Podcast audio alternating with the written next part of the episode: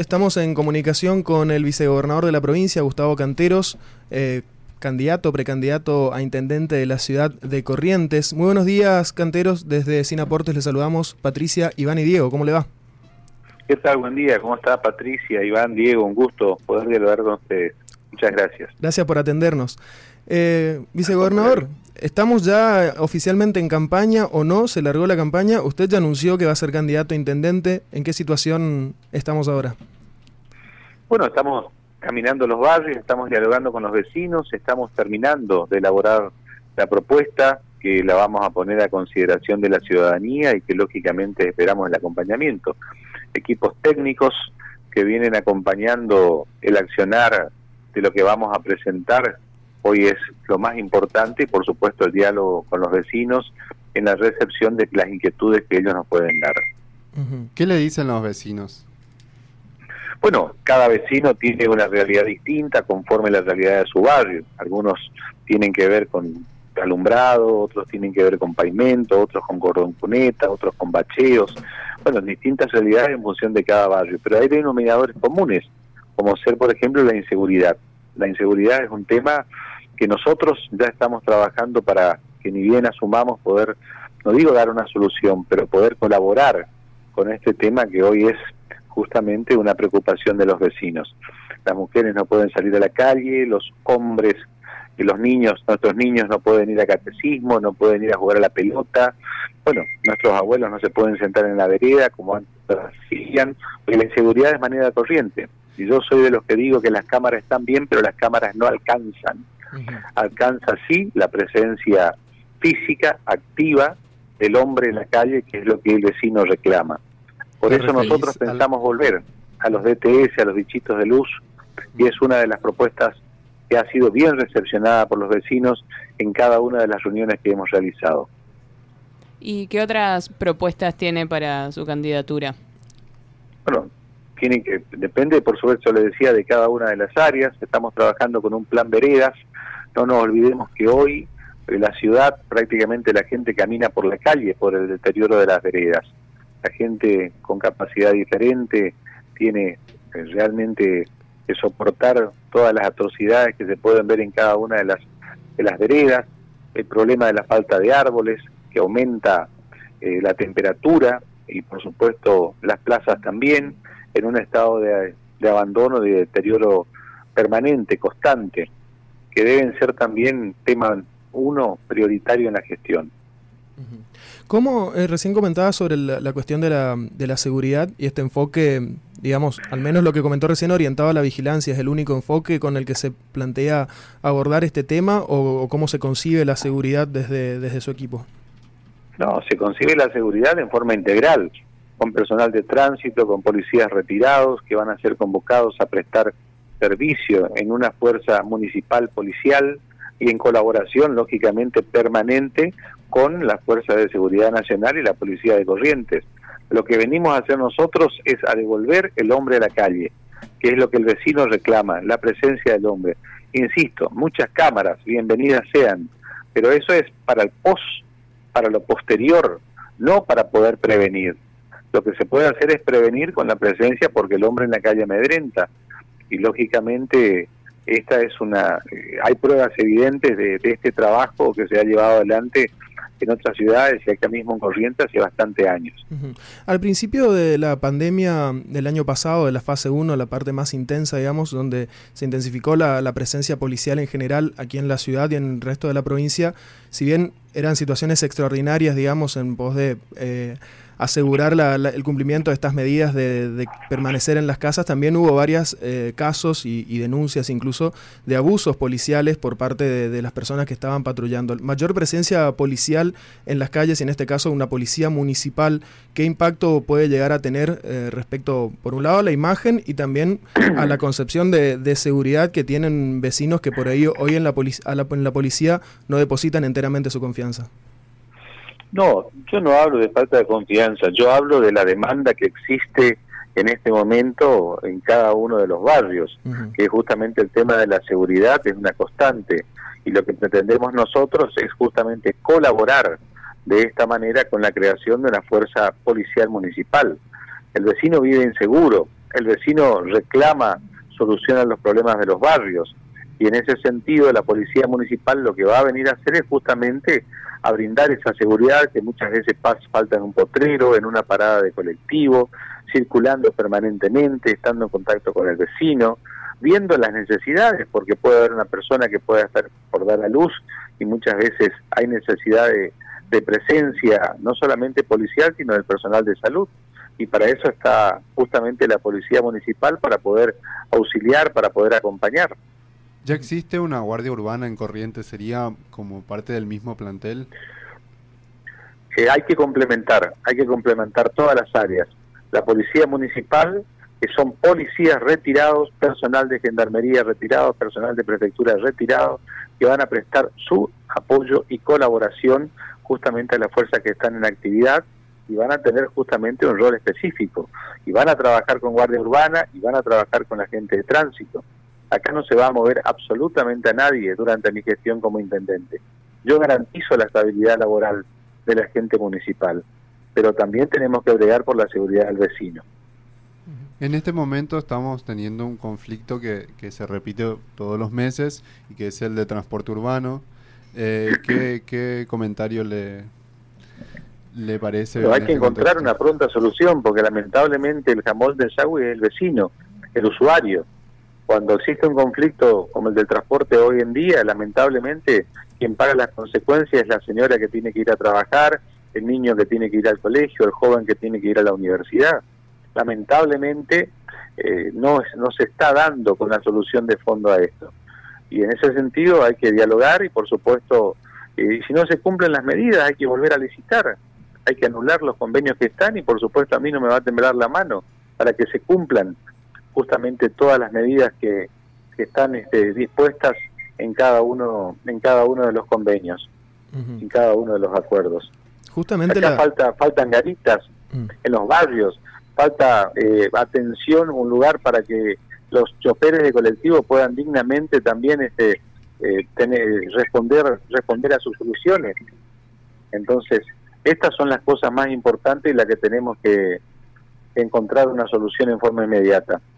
Justamente, este vicegobernador, la, la cuestión con el grupo ERSA aquí en la capital siempre fue un, un tema, digamos, de eh, álgido en cuanto al, a la relación con los distintos gobiernos municipales. En su momento eh, bueno, se decía a Fabián Ríos, se lo acusaba, digamos, de, o se, lo mencionaba, digamos, de no romper lazos con ERSA. Eh, en el caso ahora de la gestión de Tazano también, por supuesto, la empresa ya tiene una concesión vigente, pero en, dentro de los pliegos de concesión también estaban previstos muchas obras y mejoras, que no se ven, digamos, en, su eventual gestión. ¿cómo, ¿Cómo plantea esta relación y cómo exigirle, digamos, a la empresa que cumpla con estos, estos pliegos? Yo asumo sin ningún compromiso con nadie. No mm. tengo compromiso con ningún sector del empresariado al contrario, le diría. Lo que sí estoy dispuesto es a hacer cumplir lo que establece el pliego de licitación. Mano dura con el pliego de licitación y a cumplir lo que las empresas se comprometen. Si hay garita en, en, en, 100 lugares de la ciudad, que se hagan las 100 garitas. Si tiene que haber un lugar para que los choferes puedan hacer sus necesidades como tiene que ser y no andar buscando un árbol donde poder bajar del colectivo para poder ir al baño, que se cumpla. Así no más de fácil. Hay que cumplir los pliegos de licitación. Si hay un horario establecido para que el transporte urbano circule, que no demore una hora, se le penaliza. Si está establecido que tiene que ser cada 20 minutos, pagarán las consecuencias. ¿Y por qué no me va a temblar la mano en una cuestión como esa. ¿Por qué cree que actualmente no se están aplicando esa...? Bueno, pero eso no, eso no le puedo responder yo, hay que preguntarle a quién está en la función. Yo les, yo les puedo responder lo que yo voy a hacer si ellos si, si el municipio no hace, no sé por qué no lo hace. Tiene todas las atribuciones para poder hacerlo. Yo le voy a hacer cumplir, pierda cuidado. Eh, Canteros, usted había mencionado hace, hace, un tiempo en otras entrevistas también, eh, se, había referido al, a que existen ciudadanos de primera y de segunda, una, una definición este, eh, para hablar sobre la situación en, dentro de las cuatro avenidas y en los barrios más alejados de la, de la zona céntrica de la ciudad. El transporte, por supuesto, es una parte fundamental en la conexión de la ciudad con, eh, no solamente del centro con los barrios, sino de la ciudad como un conjunto, digamos. ¿Cómo, cómo, ¿Cuál es la, la perspectiva, la, visión que tiene respecto a esto? La perspectiva tiene que ver con que tiene que haber una ciudad integrada, no una ciudad dividida para primer, ciudadanos de primera y de segunda.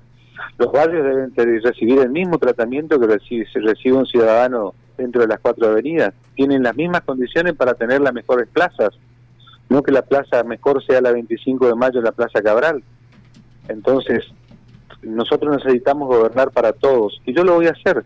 Tengo la convicción porque conozco mi ciudad, porque estoy convencido de que hay necesidad de un cambio, hay necesidad de, mejorar las plazas, hay necesidad de mejorar los paseos, las plazas no tienen árboles, las plazas no tienen fuegos, las plazas no tienen sombra, las plazas no tienen nada.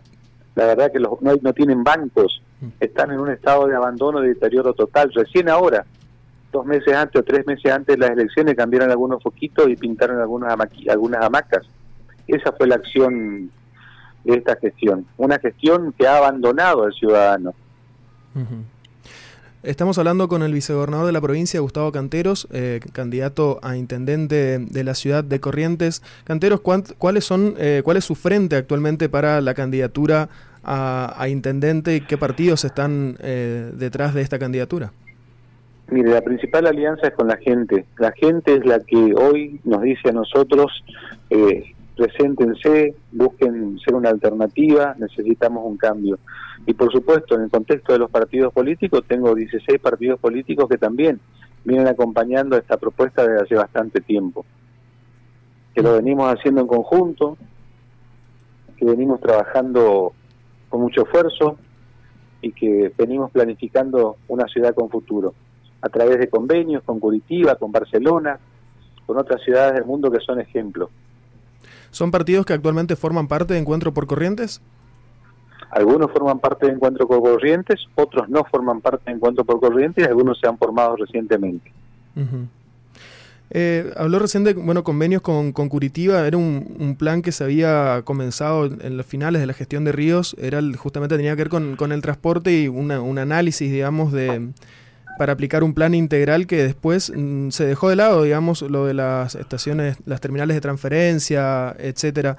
Eh, yo entiendo que usted no es la primera vez que anuncia que quiere ser intendente, sí es la primera vez que oficializa una candidatura al menos, o, estamos a semanas de que se oficialicen las listas por lo menos, pero entiendo que es sostenida su candidatura este, viene trabajando hace tiempo respecto a ideas, a planes para la ciudad. ¿Es eh, ser intendente de la ciudad su plan último o hay algo más este, después de eso? No hay, no hay alternativa.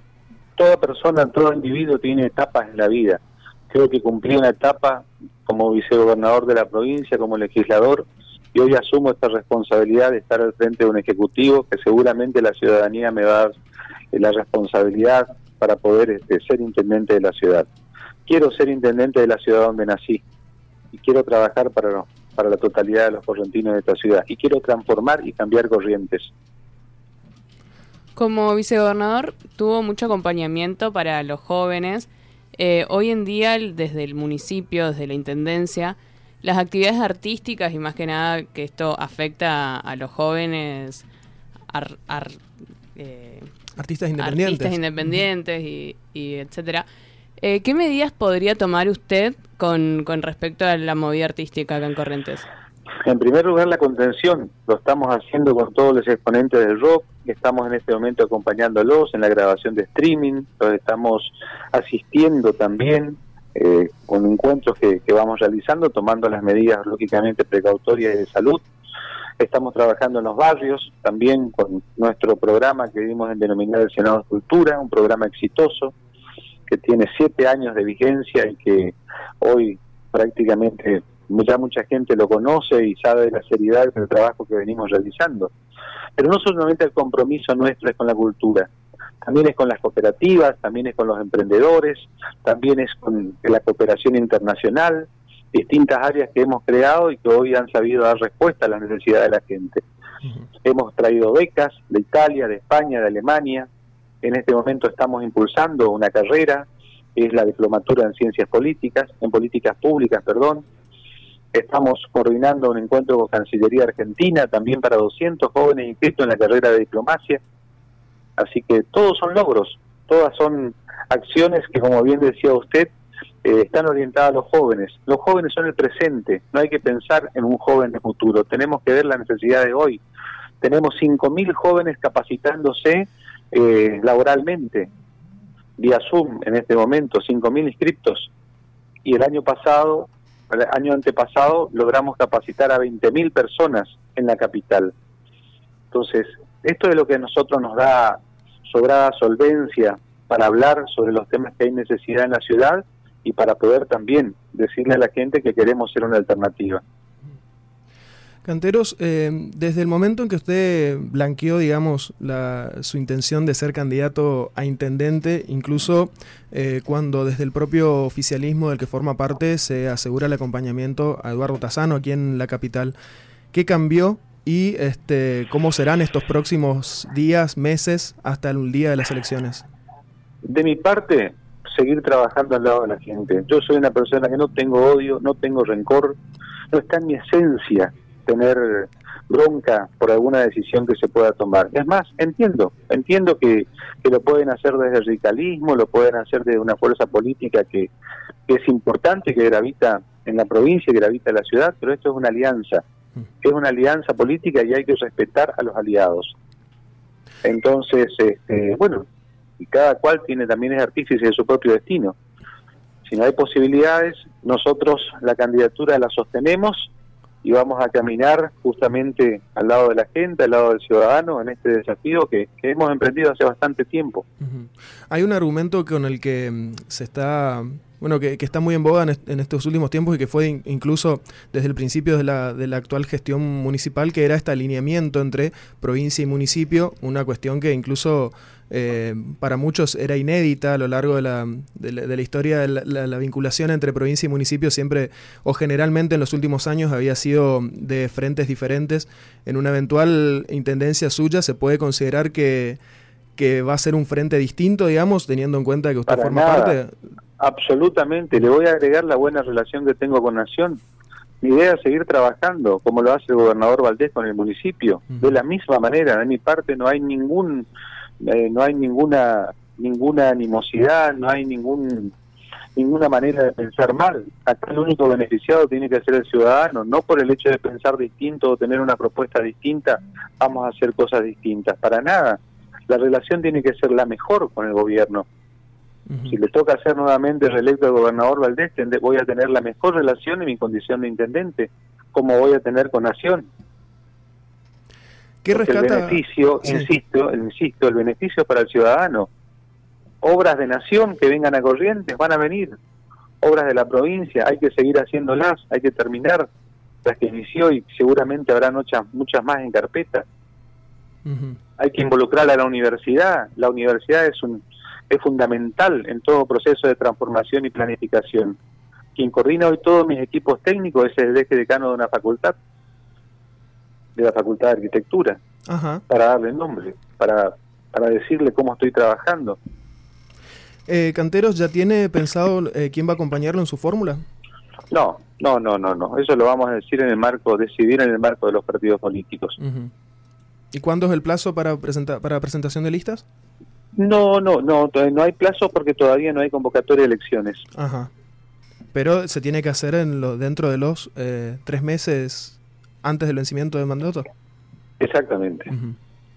Y es una facultad del gobernador de la provincia, y, lógicamente, seguramente la va a determinar en algún momento. ¿La relación con el gobernador de la provincia cómo sigue? ¿Conversan Una relación normal, una relación institucional. Yo soy el vicegobernador hasta el 10 de diciembre, en la que tengo la responsabilidad institucional de acompañar al gobernador eso lo tengo por, por principio de vida, por norma. Eso no va a cambiar en mí, por más que esté en el lugar que me toque estar.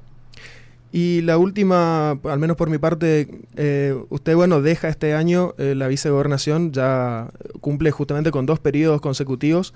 Eh, ¿Quién va a ocupar ese espacio y si hay alguna recomendación de su parte, si se le permite, digamos, al gobernador, en este caso, que va por la reelección, quien debe elegir? ¿Hubo alguna consulta también en ese sentido? No, no, no, no es facultad del gobernador de la provincia, yo soy respetuoso. Sí voy a dialogar con la persona que le toque estar aquí en su momento para para contarle las diferentes áreas que se han creado, lo que se lo que se pretendió hacer, los objetivos de cada una, ¿no es cierto? pero yo en, esas cosas no me voy a involucrar para nada. Es facultad del gobernador decidir quién va a ser, quién lo va a acompañar y quién va a estar sentado en este lugar. Bien.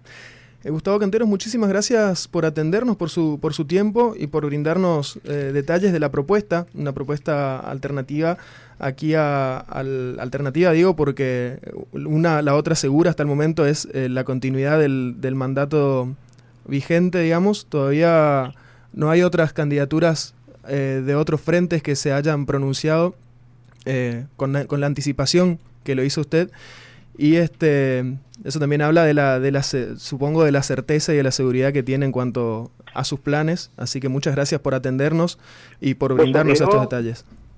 ¿Vos sos Diego? Yo soy Diego, sí. Diego, te quiero felicitar por el conocimiento profundo que tenés en los temas que me has preguntado. La verdad que pocos periodistas, no sé si tengo el gusto de conocerte o no, pero eh, permitime que te felicite. La verdad que la profundidad de los temas que abordaste habla de tu conocimiento y de tu responsabilidad en la función que tenés. Lo mismo, Patricia. Gracias, gracias por atendernos y bueno, es nuestra, nuestra responsabilidad, por supuesto, estar a la altura de, una entrevista con un, candidato como usted y con cualquier persona con la que podamos estar en contacto. Así que muchísimas gracias y estamos a disposición para por cualquier eh, nuevo anuncio o novedad a lo largo de esta, de esta campaña y este proyecto. Al contrario, que tengan una buena mañana, una buena semana y gracias por la nota. Muchas gracias a usted. Ahí estaba Gustavo Canteros, entonces vicegobernador de la provincia, candidato a intendente de la ciudad de Corrientes. Muy amable el señor Canteros, ¿eh? Muchas gracias por atendernos. Seguimos hasta las 10 de la mañana. Quédate con nosotros.